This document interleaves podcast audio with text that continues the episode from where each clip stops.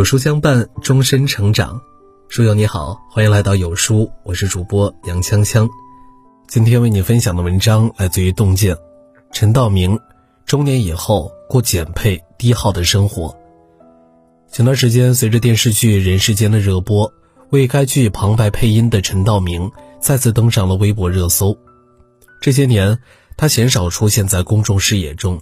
而是笃定自守、安静低调过生活。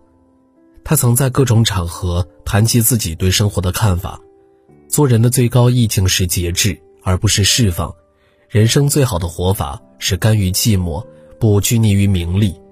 肤浅的人用物质来掩饰自己的空虚，沉着的人用丰盛的内心填补生活的缝隙，给生活减配，为灵魂松绑。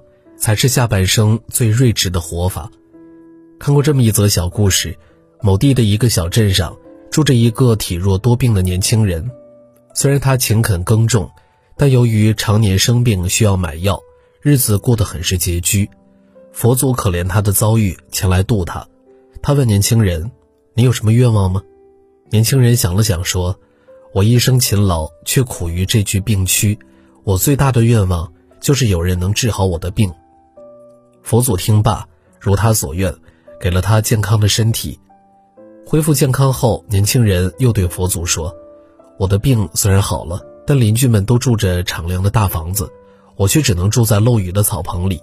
我还希望能有一间大房子。”佛祖听完，觉得合乎情理，便给了年轻人大房子。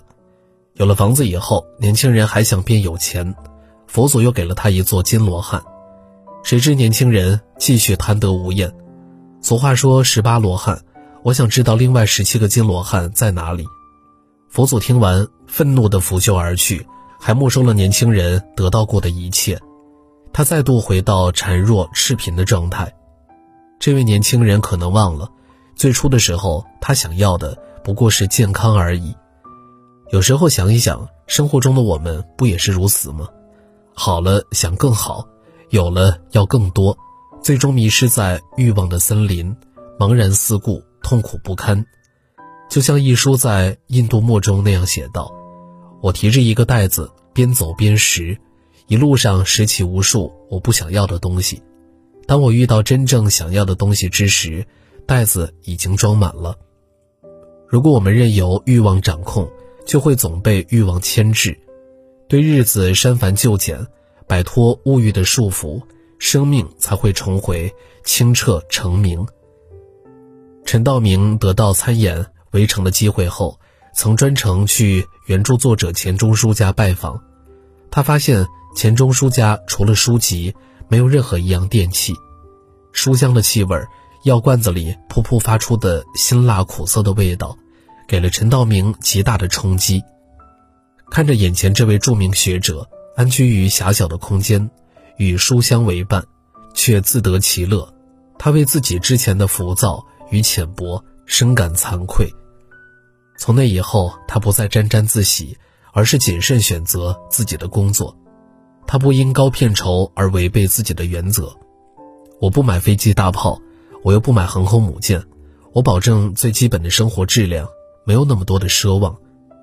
不工作的时候，他远离尘世，自省自修。醉心手工，闲来弹琴，在自己的内心修篱种菊。内心富足的人，往往都过得很简单。弘一法师李叔同前半生风光无限，却在生命后半段布衣草履，一盏青灯，也不觉得生活苦涩。生活越是喧嚣，我们越要持戒而行，减一份物欲，就多一份清醒，对生活。去繁从简，才能修炼出丰盈的内心。早前在微博看过一个话题：精神内耗的人活得有多累？有人说，别人表情有异常，就琢磨是不是自己说错了话，犯了无伤大雅的错，会在内心自责好久，担心不会再得到别人的信任。明明什么都还没做，却总是觉得很累。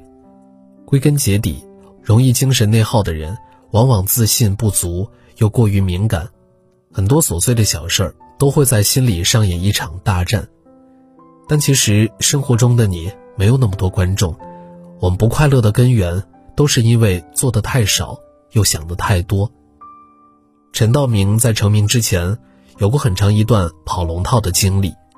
那时他人微言轻，受过的委屈并不少，但他从不往心里去，而是认真的研究剧本，耐心打磨演技。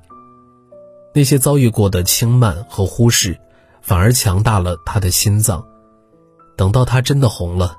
各种是非也迎面而来，他也更加波澜不惊了。对于外界的评论，我向来是有心理准备的，就像天冷了就加件衣服，天热了再脱一件，就这么简单。生而为人，总有诸多困惑，若是陷在自我的囚笼，无休止内耗，只会与想要的生活失之交臂。真正厉害的人。都把生活调成了低耗模式，他们从不被无谓的情绪缠绕，也不愿在虚伪的逢迎中消耗自己。陈道明是公认的不爱参加聚会的人，他曾在杨澜的采访中说：“我一上酒桌应酬就感觉很煎熬，尤其是当一个人喝醉了，一句话跟你说了四五遍，一张名片递给你八次时，你会感到一种窝火，一种愤怒，特别烦。”承认世界最令人疲惫的事儿，就是置身不属于自己的圈子，应付鸡同鸭讲的尴尬。余华在小说《在细雨中呼喊》里，孙光林因为孤独，一度想与医生家的儿子苏杭成为朋友。他混在一群人中间，跟着他们恶作剧捉弄老师，内心却备受煎熬。直到有一次，苏杭当着许多同学的面。猛抽他的脸来取乐，他震惊之余才恍然明白，自己为了换取表面的朋友，已经付出了太多的代价。从那时起，孙光林学会了独处，我不再装模作样的拥有很多朋友，而是以真正的自我开始了自己的生活。人在内心虚弱时，才需要混迹圈子，希望得到人脉或者别人的认可。浪费了宝贵的时间，最后得到的依然是轻视与冷漠。不如把那些觥筹交错的时间花在自我提升上。当你光芒万丈，你想要的一切也会随之而来。认识一位前辈，他们公司在业界颇有名气，他却从来不参加各种行业聚会，而是把所有的精力都放在内容创作上。他没有选择刻意合群。但合作机会依旧源源不断的涌向他。那些喜欢独来独往的人，并非是孤僻，而是懂得，与其追逐表面的热闹，在觥筹交错间迷失自我，不如耐心沉淀，在岁月中打磨自己。耐心在荒芜的土地上种花，春花烂漫之时，自会有美丽的蝴蝶成群飞来。白岩松曾在一次演讲中说。三十多岁是在四处乱跑，为人生做了一系列加法之后，做一次减法的重要阶段。将需求量降至极简模式，以清净心过生活，物质减配，精神低耗，才能摒弃外界纷扰，寻找到真正的宁静。点亮再看，与朋友们共勉。